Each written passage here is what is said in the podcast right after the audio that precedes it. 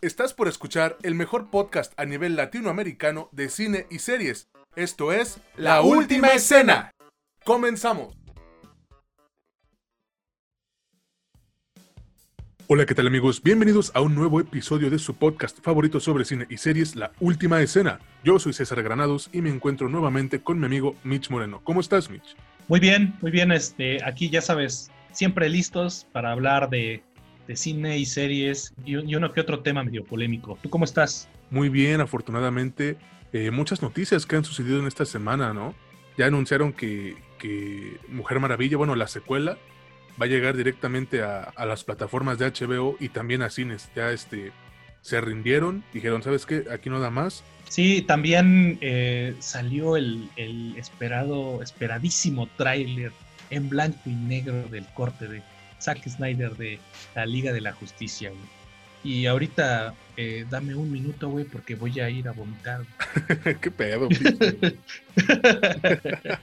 no, güey, es que la neta, no sé, o sea, perdón, güey, yo sí tenía que mencionar este, esta, esta onda de, de, Snyder porque, porque se me hace como, como, pues como el güey mamador de la cineteca que solo ve películas independientes ucranianas de seis horas de duración en blanco y negro, güey.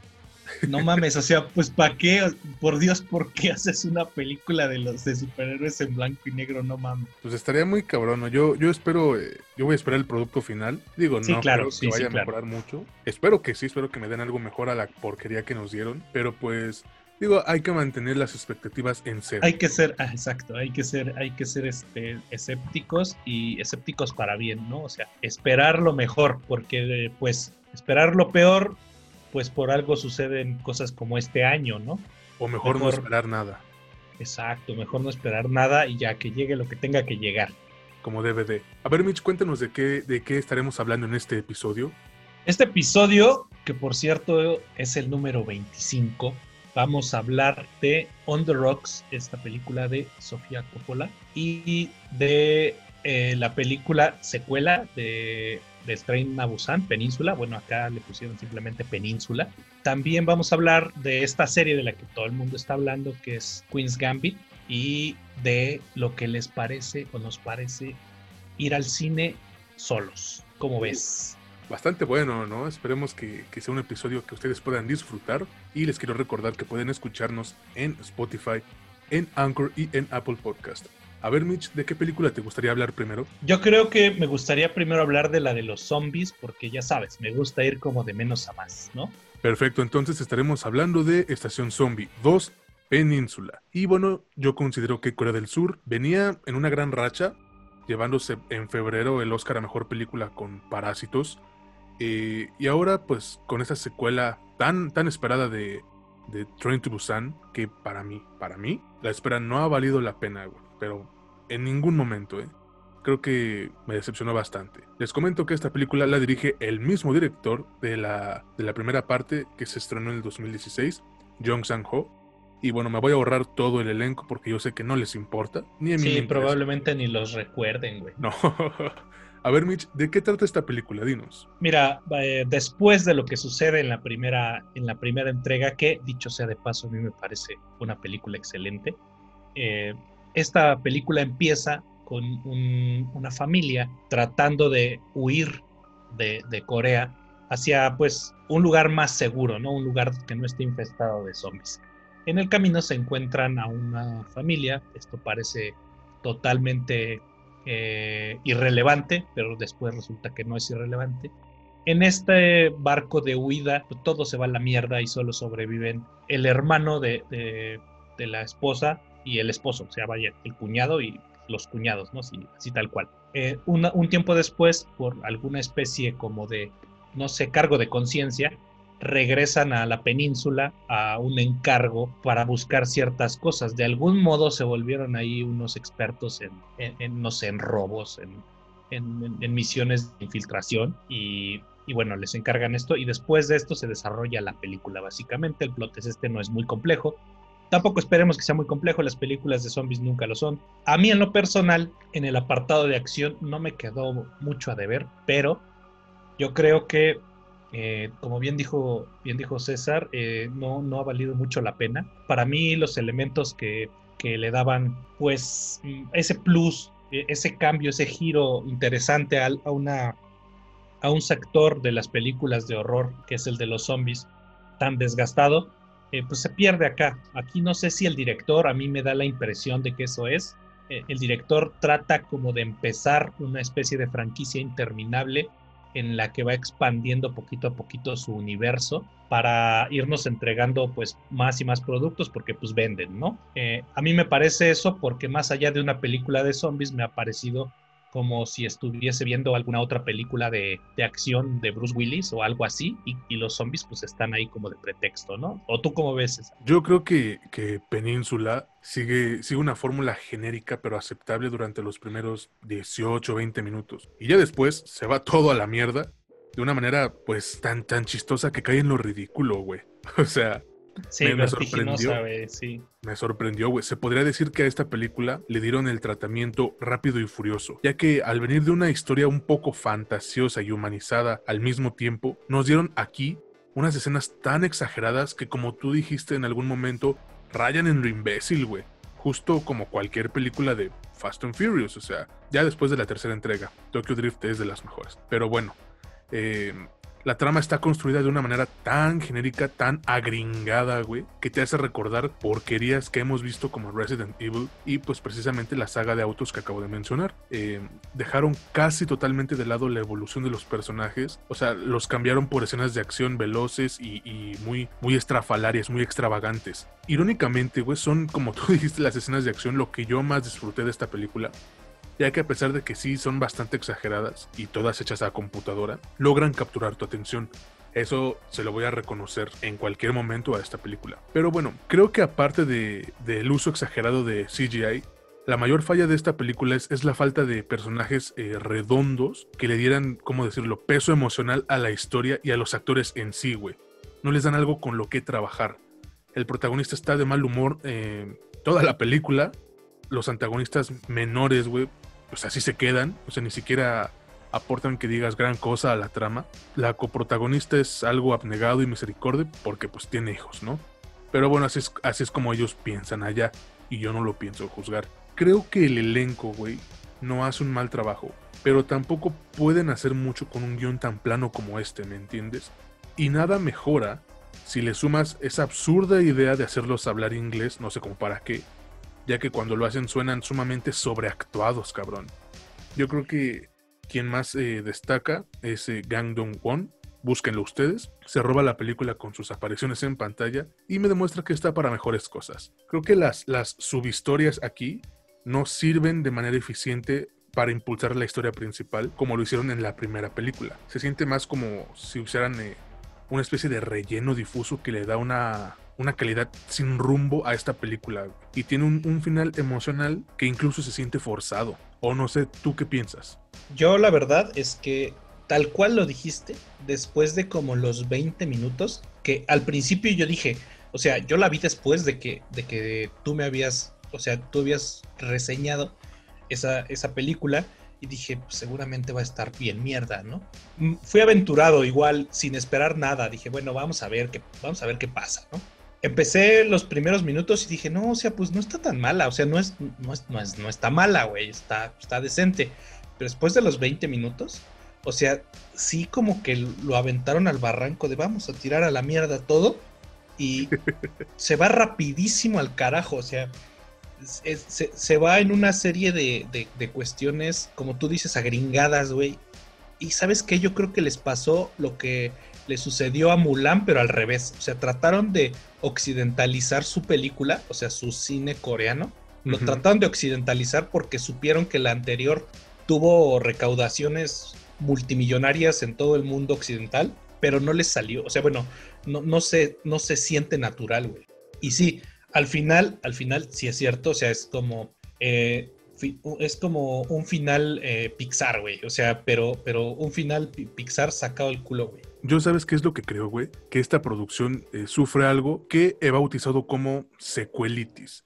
Y esta terrible enfermedad en el cine, ¿qué quiere decir? Que una secuela casi siempre debe ser más grande, más ruidosa y más estrafalaria que su, que su antecesora, y esto es lo que por lo general termina de cavar su propia tumba. Yo para concluir, Sí.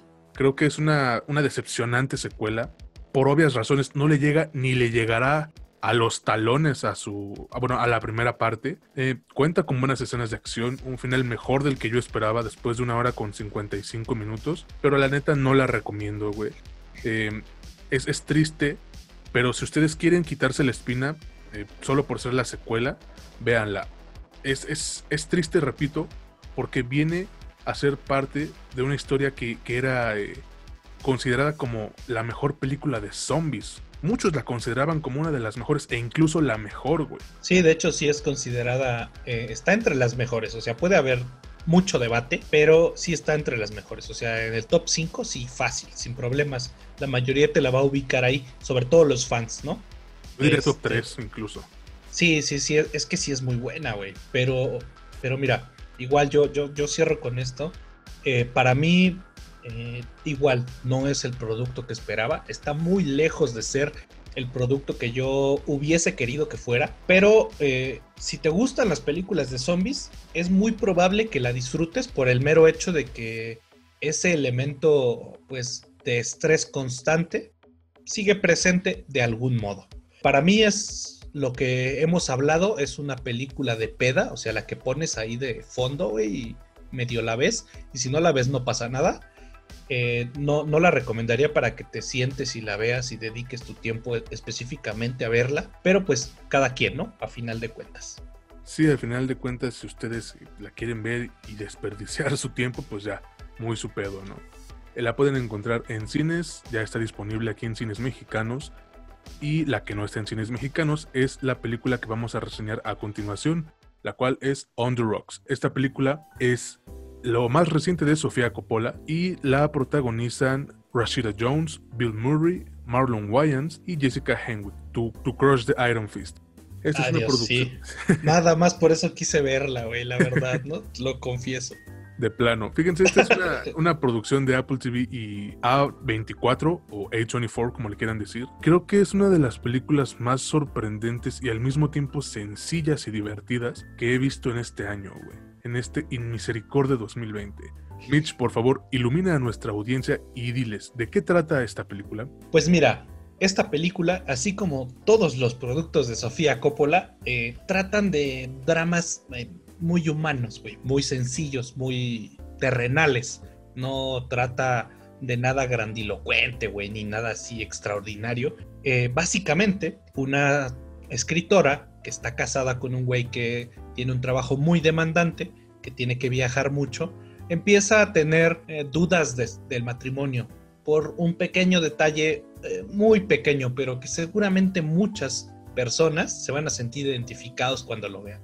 A raíz de ese pequeño detalle empieza a tener dudas de su matrimonio y acude con la peor persona posible para, para que le ayude. Su papá, que tiene muchos problemas y muchas carencias emocionales también. Y dent- eh, entre esos dos empiezan a tejer un desmadre mental horrible, güey, una paja mental increíble, güey. Y a través de esa paja mental se desarrolla esta historia que es entrañable, güey. Para mí, o sea, es- sí, tienes razón, es una de las mejores películas de este año, que pues tampoco hay como que mucho de dónde elegir. A mí me ha parecido excelente. Pocos, eh, pocos directores, pocos cineastas pueden dar vida a la rutina de una persona común como lo hace Sofía Coppola. Y eso no me lo puede negar nadie. Y el que lo quiera negar, que me ponga día y hora para rompernos la madre. Cuando sí, sus- sí, por dos, por dos. Cuando sus personajes están deprimidos, ya sea un actor de Hollywood entre trabajos eh, o algunas personas comunes en un lugar extranjero, nunca es materia de melodrama, pero ella lo logra hacer de una manera soberbia, güey, en el buen sentido. Creo que Coppola tiene buen ojo para las banalidades cómicas de nuestra vida cotidiana, de la rutina, como lo puede ser la, la insoportable incomodidad de una conversación forzada o como en ese trabajo, la, imagen de una madre abrumada que intenta tomar una siesta a la luz del sol, mientras su aspiradora automática intenta limpiar su apartamento y se estrella. Pocos tienen ese talento. Y a pesar de que la cinta es en su mayoría filmada a modo de comedia, puedes notar mediante los filtros, mediante las tomas, ciertos tonos de melancolía y de tristeza, ya sea por unos diálogos entre padre e hija, o por algún primer plano hacia nuestra protagonista, que déjame decirte, creo que es guapísima, esta Rashida Jones. Eh, sí, por, sí, por supuesto que sí. Y esa es la maravilla que tiene el cine, güey. Imbuirte de algún sentimiento con imagen, sin necesidad de diálogo. ¿Por qué yo dije al principio que es una película sorprendente? Pues porque no necesitó gastar la putimillonada en efectos especiales ni en coreografías exageradas para contarte una buena historia y de una buena manera, güey. En cuanto a la parte actoral, yo creo que tanto Rashida Jones como Bill Murray tienen una gran química, puedes notar que se divirtieron haciendo esta producción juntos. Sin embargo, es Bill Murray, güey, quien se roba esta película. Podría ser... Sí, definitivamente. Sí, güey. Podría ser considerada la actuación más encantadora, eh, no la mejor, pero la más encantadora que Bill Murray nos ha dado a lo largo de su longeva carrera, güey. Que no, no tiene 10 años el señor trabajando, ¿eh? Lo puedes percibir. No, no, ya, ya tiene. Ya tiene su rato el señor. Sí, güey, ya, ya, ya son muchos años. Sí, pero, pero válidos, son, son años de oro prácticamente, güey. Lo puedes percibir aquí en esta película haciendo su trabajo de una manera tan natural, güey. O sea, tan relajado el señor que te sorprende.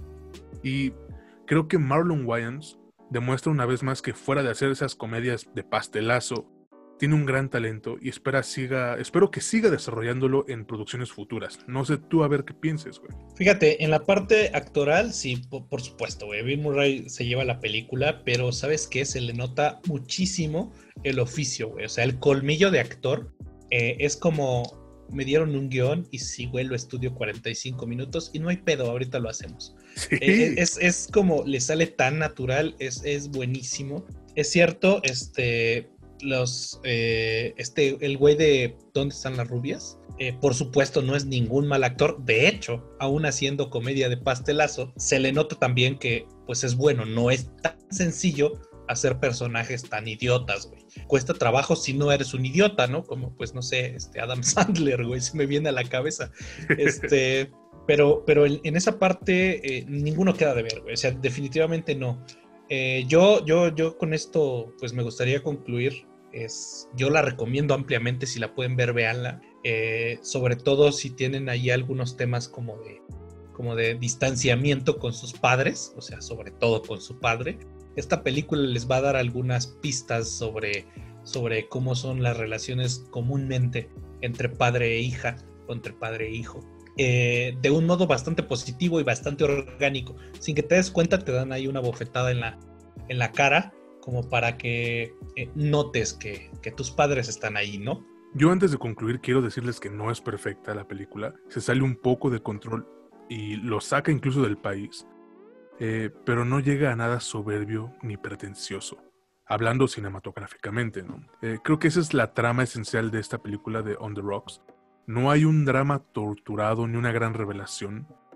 la película es divertida de la manera más gentil, y dime tú, ¿cómo no podría hacerlo si el guion de Coppola eh, se basa en el, en el, ¿cómo se diría? En el saber fair, inexpresivo de Bill Murray, esa, en esa estoicidad en su cara, con ese resplandor que, que brinda Rashida Jones, ¿no? Pero con esto, como con todas las imágenes de Coppola, lo que cuenta es la superposición de los detalles, la acumulación de observaciones astutas, pero no menores, y más cosas que hacen de esta una muy buena película.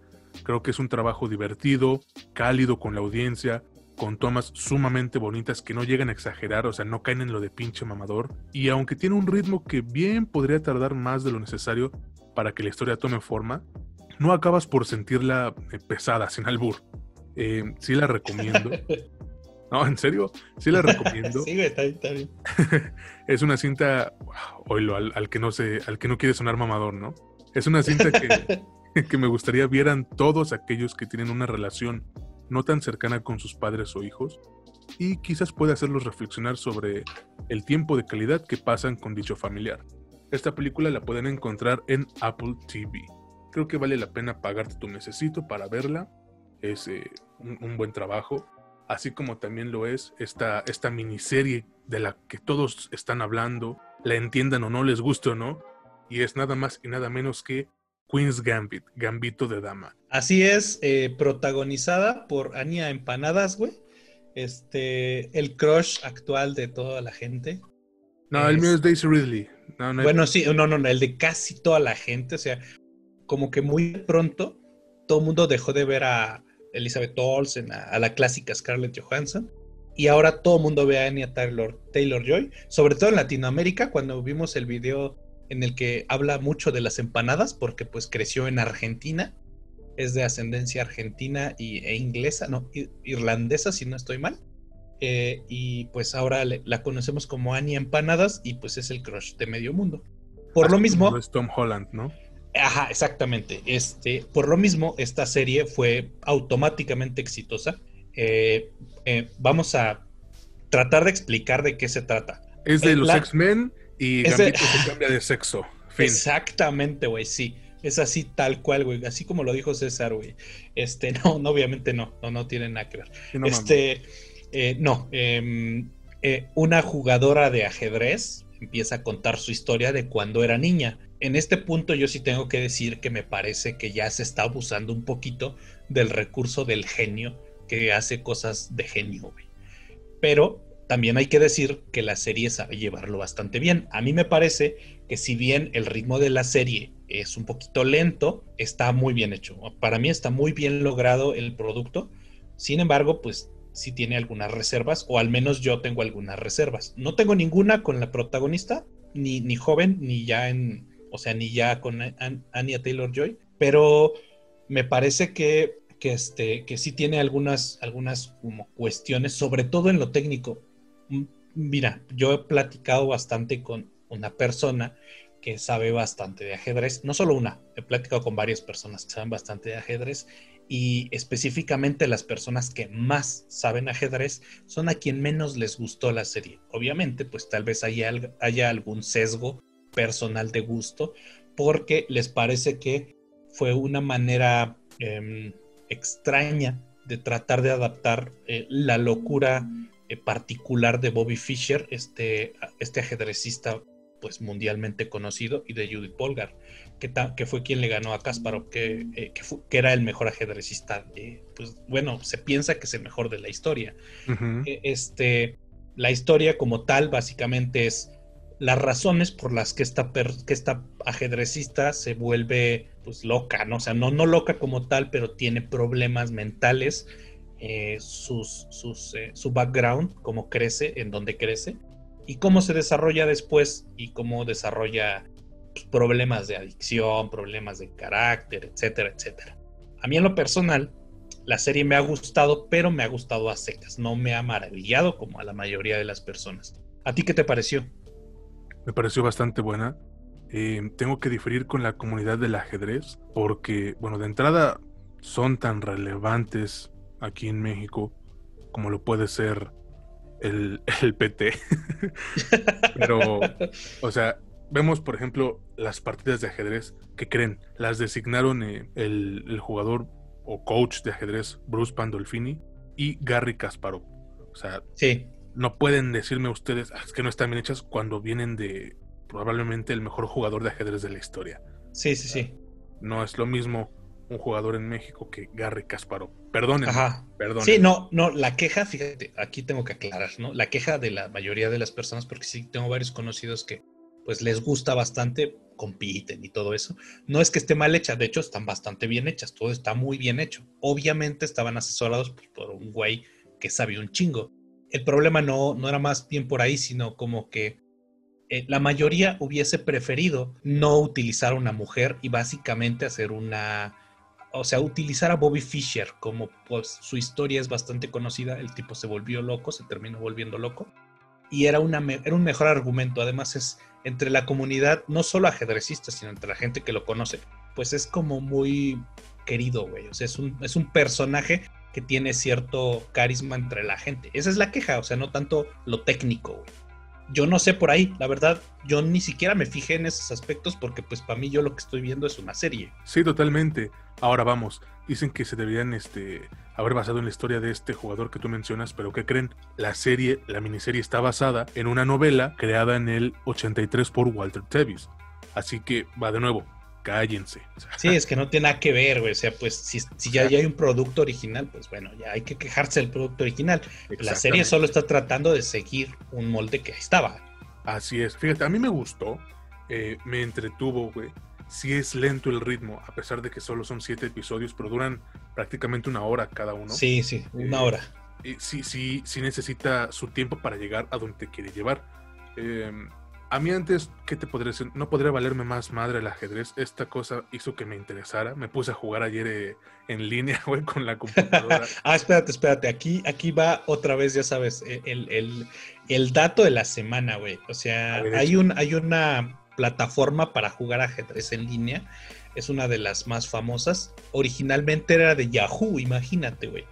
Y, y ya no lo es, pero Yahoo todavía mantiene, bueno, en donde acabó Yahoo, todavía mantiene las estadísticas. A raíz de esta serie, güey, reportaron un incremento, o sea, no es nada menor, güey. El, un incremento de tráfico en ese juego en especial de 17 mil por ciento, güey. No O mames. sea, sí, o sea, se multiplicó 17, no, 170 veces los jugadores normales que utilizaban esa plataforma a raíz de que salió esa serie, güey. Y está bien, güey. O sea, No, está bien, por supuesto que porque está hace bien. hace que personas ajenas a este deporte, porque es un deporte, güey, investiguenlo si quieren, es un deporte, pues se, sean introducidos a un mundo tan bonito como lo puede ser el del ajedrez, güey. Eh, quien te diga que no lo es, pues a lo mejor sí le hace falta practicar. Te digo, a mí me valía madre, güey. Sí aprendí a jugar y todo, pero pues llevo, que te late, más de 10 años sin agarrar un tablero.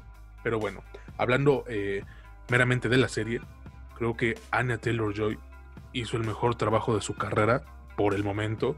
Está muy cabrón su talento, está muy cabrón eh, el potencial que tiene esta, esta muchacha, pero el elenco también la complementa muy bien. Y precisamente el ajedrez forma, se forma como una especie de personaje dentro de esta historia, pero también las adicciones, güey. Esta, película esta película, esta miniserie, te lanza una crítica enorme o un mensaje enorme sobre las adicciones, güey. Y cómo la soledad mezclada con esto te puede llevar a una espiral, pues de mierda, güey. A una espiral oscuro y, y- terrible. Es, es que principalmente, güey, la, la cuestión aquí a tratar, la mayoría de las personas, eh, voy a sonar ultramamador, güey, pero pues ya sabes que me vale madre, ¿no? Este, la mayoría de las personas se fueron como por la parte de, ah, mira, es el ajedrez, güey, el ajedrez es el protagonista, pero no, la mayoría de los productos, eh, sobre todo en las series, ocupan elementos de, de la realidad como pretexto para contar una historia que subyace de la superficie. En este caso, el pretexto es el ajedrez. Es un excelente pretexto, está bien utilizado, pero lo que subyace es justamente las adicciones y cómo eh, pueden formarse, inclusive siendo tú víctima de las circunstancias. Si tú te das cuenta, pues era imposible que esta niña no desarrollara un problema de adicciones, ¿no? O sea, no había otro camino para ella más que ese, porque así, pues así sucedió. Esas fueron las condiciones que le tocaron, esa fue la baraja que le tocó jugar y, y, y pues obviamente tiene consecuencias pues funestas, ¿no? O sea, negativas, güey, muy malas. Eh, este, para mí, sí, ahí es donde está la joya de la serie, güey. O sea, el tratado que se le da a una víctima de las circunstancias, que a pesar de ser víctima de las circunstancias, logra desarrollarse de cierto modo, eh, vamos a ponerlo entre comillas, positivo, ¿no? Sí, en eso tienes razón, güey. Y más allá de las adicciones, eh, creo que también la crítica que se le hace a cómo se maneja o se manejaba este, este deporte dentro de pues, Occidente, ¿no? Te muestran cómo, según es el campeonato nacional, en una universidad, pues X, ¿no? Con tableros de plástico. Y lo dice un personaje. Ve a ver cómo juegan en Europa. O sea, está muy, muy cabrón la diferencia, güey. Pero pues hay que entender, no es la poderosísima Liga MX con el Mazatlán, güey, ¿no? sí, no, es, es sí, no, por supuesto, güey. Es, es un poco triste, pero así es como, como funciona desafortunadamente. Y creo que la, la serie, güey, eh, me, gustan, me gustan mucho los colores. La fotografía se me hizo poquísima madre. Sí, es Tiene lo mejor. plano- tiene un plano secuencia muy, muy bonito que no, no dura mucho, pero no necesita que dure, no necesita durar como 1917, ¿no? Para funcionar de la manera en que funcionó. El, el vestuario está de, de poca madre también. creo que esta es una, es una serie muy bien hecha, güey. Es de lo mejor que ha hecho Netflix en, sus últimos tiempos. Sí, sí, sí. De hecho, este, mira, aquí ya no, no, me. Bueno, sí quisiera extenderme porque cuando se trata de hablar de, esta mujer, yo me podría extender mucho tiempo, pero eh, no, o sea, con, me gustaría concluir eh, diciendo que este tipo de productos, o sea, te digo que yo tengo mis, mis, mis pequeñas reservas, pero este tipo de productos a mí me parecen multifactorialmente necesarios dentro de una plataforma tan utilizada como Netflix. ¿Por qué, güey? Porque, mira, eh, la mayoría de las personas pues se van a quejar sobre, güey, es que la inclusión, la inclusión, porque una, una mujer de protagonista, ya sabes, las quejas de siempre. Pura pendejada. Sí, pero sí, exactamente. Eh, yo siento que eh, este tipo de cosas, aunadas a un deporte tan menospreciado, güey, tan, tan infravalorado y que, que francamente sirve mucho más para desarrollar habilidades que nos sirven a nivel educativo, güey, como el desarrollo de las habilidades lógico-matemáticas, en lo que estamos tan de la chingada como país. Y, pues a mí lo que me interesa es lo que sucede aquí en este país. O sea, los demás me podrán importar, pero la verdad es que pues me importa mucho más lo que sucede aquí y lo que yo veo a mi alrededor. O sea, al menos en México, y yo me imagino que en gran parte de Latinoamérica es lo mismo. Eh, estas habilidades están muy malas y, este deporte sirve mucho para mejorar y entrenar un poquito esa, esa parte en la que estamos tan mal, en la que funcionamos tan mal. Y, una serie bien hecha, con un buen protagonista o con un buen desarrollo, puede fomentar eh, la práctica de algo que sirve eh, en la vida real, güey. Si, si esa es su función y si cumple un poco esa función, pues bienvenida, güey. Y si de paso, otro factor que tienes es que te, desenmascara un poco cómo funcionan las adicciones, cómo se puede llegar a ser víctima de las circunstancias y cómo puedes tratar de combatir, de combatirlo, eh, pues mucho mejor, güey. O sea, por eso es que yo pienso que este tipo de series, este tipo de productos específicos son no solo buenos, sino necesarios, güey. Palabras más ciertas no se han dicho en este podcast. Bueno, sí, varias y repetidas veces, ¿no? Pero en conclusión es una buena serie. Un poco lenta, sí. Eh, no va a ser del agrado de muchos porque pues, es entendible, pero eso no le quita que sea un producto muy bien hecho. Habrá gente que va a pedir secuela, no hay secuela. No la necesita. O sea, es una, es una historia que empieza y concluye ahí mismo. Además de que sería muy caro, esta mujer se está volviendo cara conforme pasa el tiempo y y ya para Netflix sería hasta impagable seguir algo, aunque ya no tiene sentido, ¿no? Ay, no creo, güey. Si tienen para pagar a Ryan Gosling y a Tom. Ah, espérate, espérate. No, no, no. Hay, hay, que, este, hay que, entender que en algunos casos el actor busca a la productora.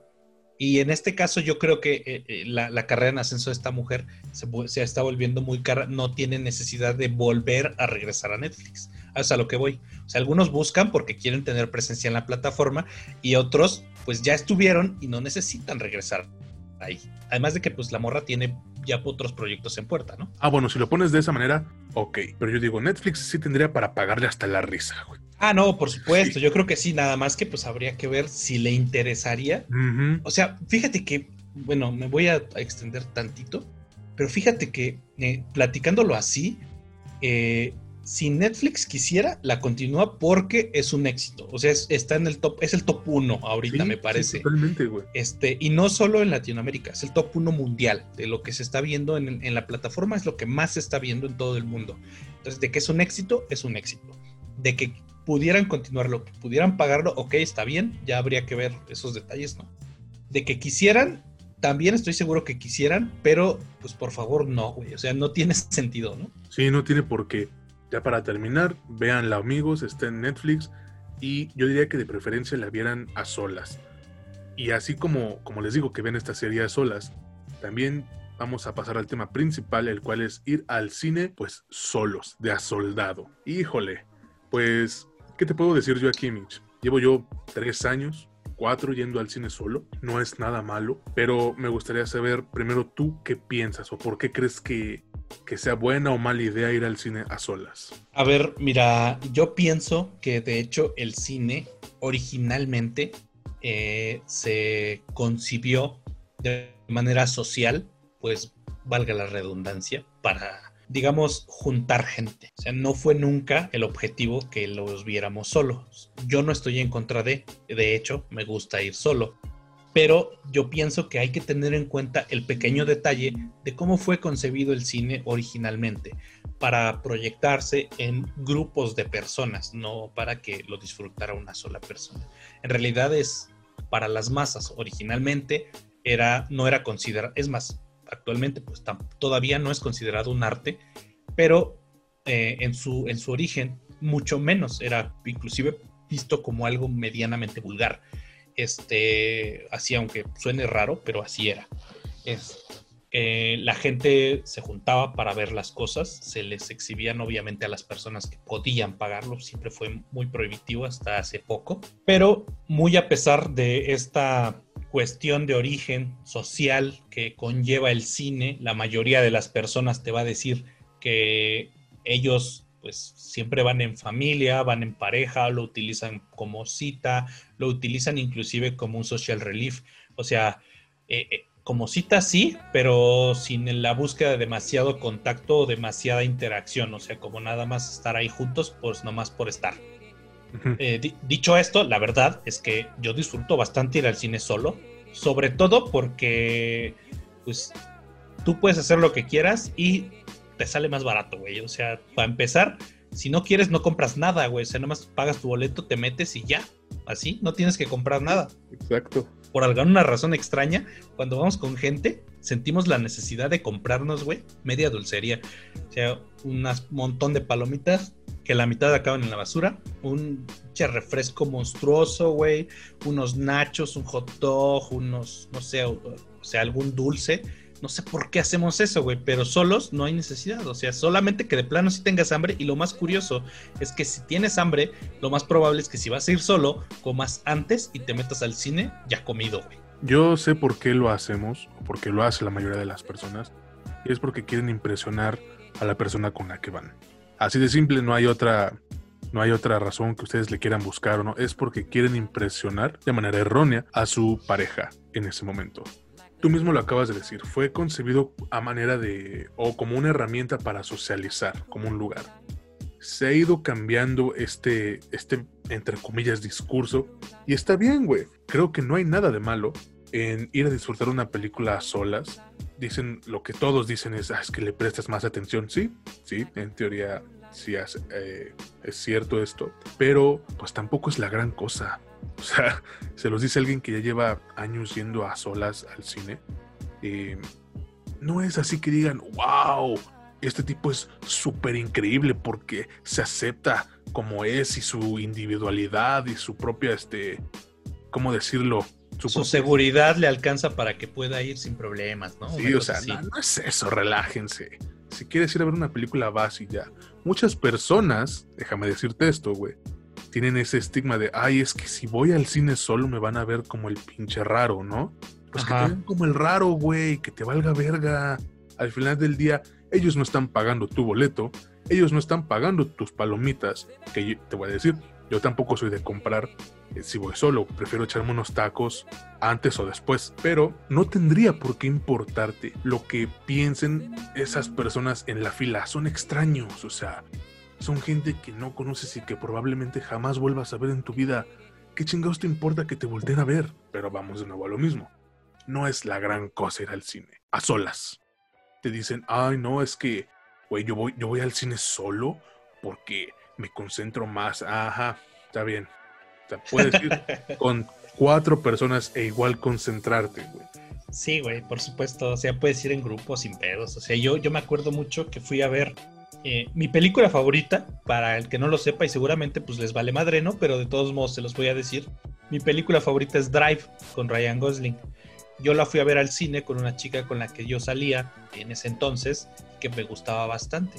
O sea, uno pensaría que tal vez tratarías de hacer algún avance. Y no, no es que yo diga, ay, no, güey, es que mira, a mí el cine me importa más que las mujeres. Pues no, o sea, no, la verdad, no. Pero, este, pero, pero no va por ahí, sino que tal vez uno pensaría que, pues, la cita del cine era un pretexto para convivir y pues No, o sea, yo fui, fui, vi la película porque la película desde el principio me atrapó, me gustó muchísimo y me pude concentrar lo suficiente. Si te quieres concentrar, te vas a concentrar. Si quieres ver la película, la vas a ver. Si no quieres ver la película y quieres fajonear con la morra con la que vas, pues es lo que vas a hacer y ya. O sea, no, no, no, no es pretexto, ¿no? Punto a favor en, este argumento, güey. Te voy a, vamos, vamos a, a sonar un poco redundantes, ¿no? Eh, en ese tiempo que yo he ido al cine solo, sí, probablemente tú le pones más atención a la película y lo que quieras, pero no está de más ir eh, pues acompañados.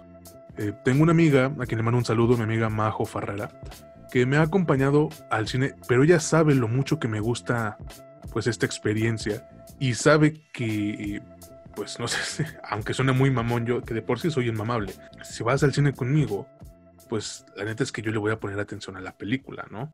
O sea, no es como que, ay, ¿y cómo te ha ido? O sea, para eso podemos hablar afuera, por un, vamos por un puto café y ya, ¿no? Eh, tú ves la película, listo, la platicas ahí en lo que están los créditos y ya, güey. O sea, no es necesario ir al cine solo para disfrutar una película y para concentrarte, güey. Que tú creas eso, pues ya es distinto, pero no es necesario. O bueno, dependerá de cada quien, ¿no? Sí, sí, yo creo que sí. Hay quien se concentra haciendo su tarea mientras escucha música, hay quien necesita estar en un silencio absoluto, güey, cada quien, y es válido. Desde mi experiencia, o bueno, hablando eh, a experiencia propia, no es necesario, pero sí disfruto más yo ir al cine solo.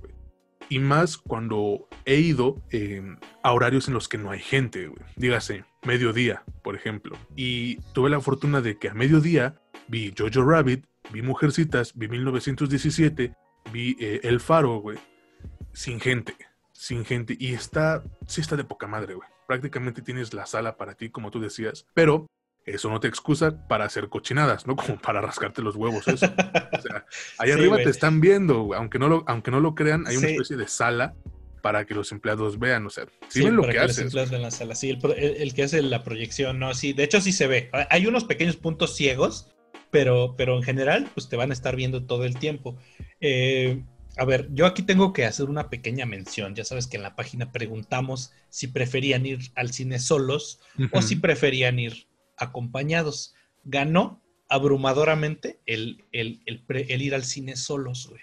Yo aquí, la verdad es que a la mayoría sí les tengo que decir, pinche bola de hipócritas, güey, porque la verdad es que si tú vas al cine a casi cualquier hora, casi cualquier día, cuando vas solo, nunca hay nadie solo, güey. O sea, eso no es cierto, ¿no? La gente no va al cine solo, no se acostumbra y, e inclusive no está bien visto. Si fuera tan normal, a nadie le daría pena ir solo. Y hay mucha gente a la que sí le da pena.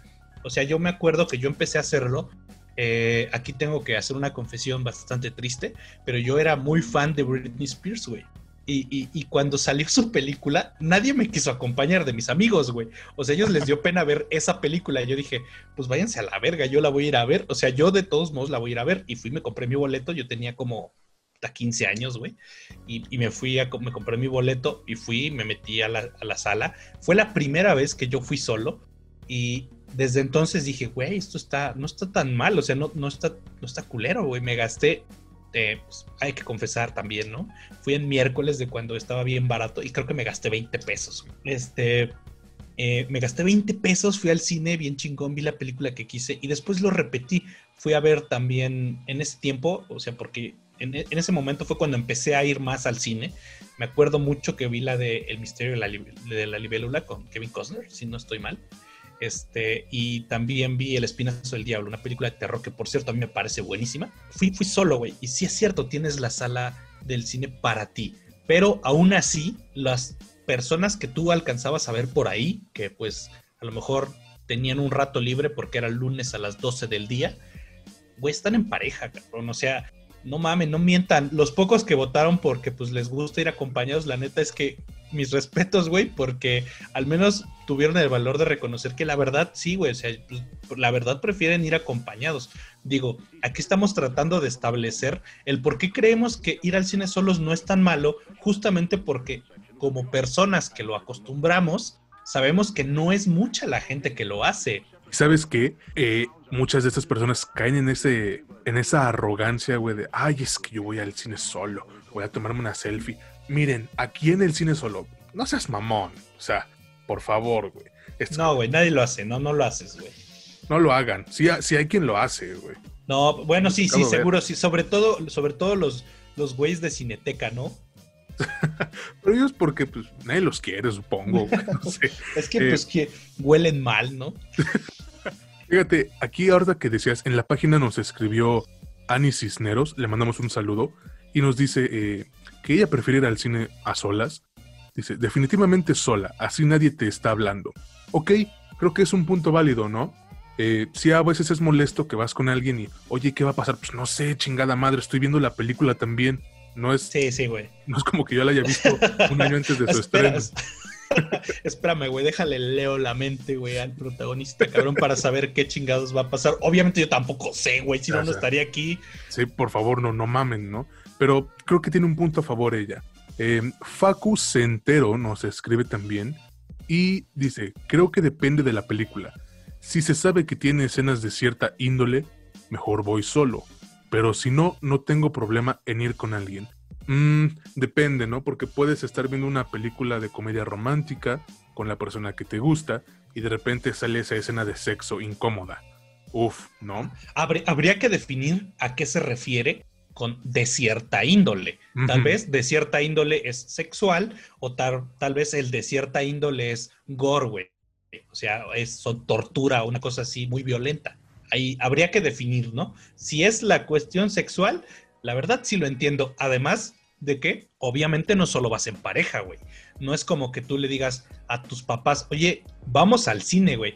Y, de pronto pinche escena incómoda de sexo, güey, y al lado de tus papás, pues no mames, ¿no? O sea, ahí sí, ahí sí lo entendería y diría, no, güey, la neta, yo no voy, yo los invito a ver una de Disney, güey, una madre así, ¿no? Sí, eh, fíjate, también nos escribió eh, un chico llamado Abel Gutiérrez y él dice que prefiere ir solo porque los que van acompañados no paran de hablar. Sí y no. Sí y no. Eh, también depende de qué película estemos hablando, ¿no? Si fuiste a ver la última o la más reciente de Roman Polanski, eh, pues no, nadie va a hablar, güey, porque es una película que requiere tu atención.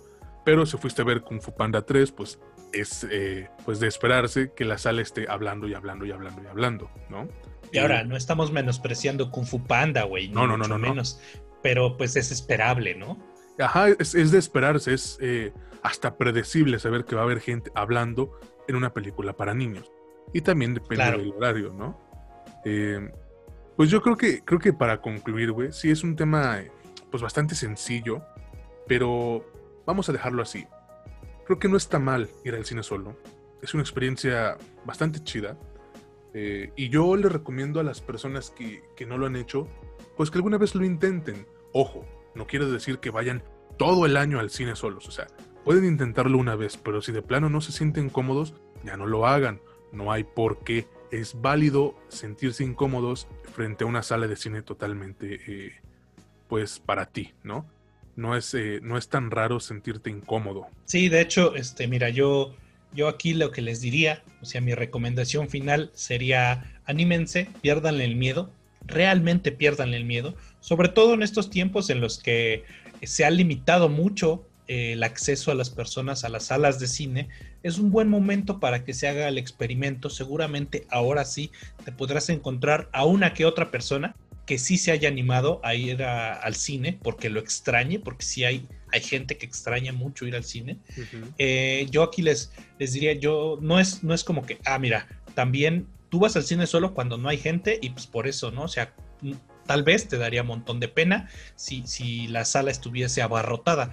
Yo fui a ver el estreno de Endgame, de, Avengers Endgame en Lima. El, eh, primer día, o sea, vaya, allá en, Sudamérica se estrenan un día antes que en México y yo fui porque no me quería tragar los spoilers y tengo amigos muy castrosos que me suben spoilers, entonces dije, no, güey, yo la veo este día y obviamente yo allá estaba de trabajo, pues fui solo y era una sala a la que no le cabía un alma, güey.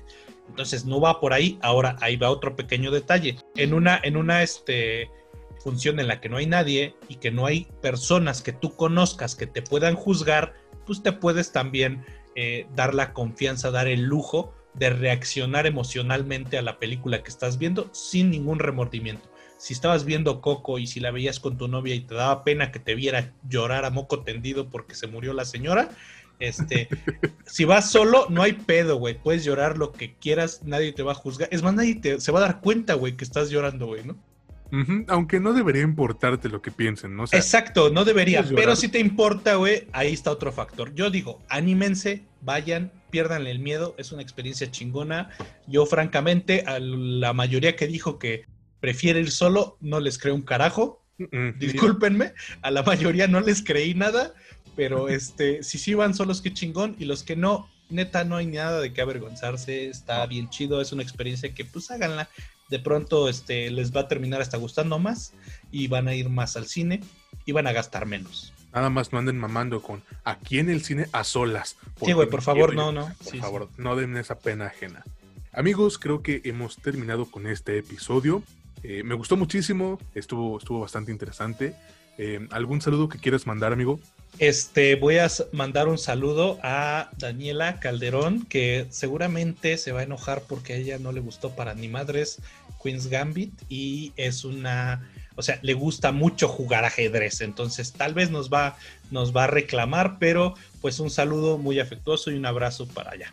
Y te recordamos que el hecho de que no te guste no significa que sea una mala serie. Perdónenme. es cierto, güey, es que es cierto. Eh, yo quiero mandarle un saludo a Fernanda García, que eh, pues le gustó muchísimo el episodio anterior. Neta, gracias. Te lo he dicho una y mil veces y te lo seguiré diciendo. Eres un ángel. Y bueno, amigos, no queda más que recomendarles nuevamente que escuchen este podcast en Spotify, en Anchor y en Apple Podcast y pueden ustedes buscar nuestra página de Facebook. Estamos como La Última Escena Podcast. Creo que esto ha sido todo, ¿no, Mitch? Sí, esto ha sido todo. Eh, esperamos seguirlos, seguirlos este, teniendo y que nos tengan en su preferencia. Eh, muchas gracias por, por, por esa, ¿cómo se dirá, güey? Perseverancia en escuchar nuestras, eh, nuestras opiniones y un poquito nuestras pendejadas, ¿no? Y porque ya llegamos a las mil reproducciones, gracias a todos ustedes, ¿eh? Sí, sí, sí, muchas gracias, un gran logro. De verdad que sí, no lo creen, pero es, eh, significa mucho para nosotros. Y bueno, ya alargamos mucho esta despedida. Eh, nos escuchamos en el próximo episodio. Les recuerdo, yo soy César Granados y estuve con Mitch Moreno. Esto es la última escena. Que pasen un excelente día, tarde, noche. Hasta la próxima.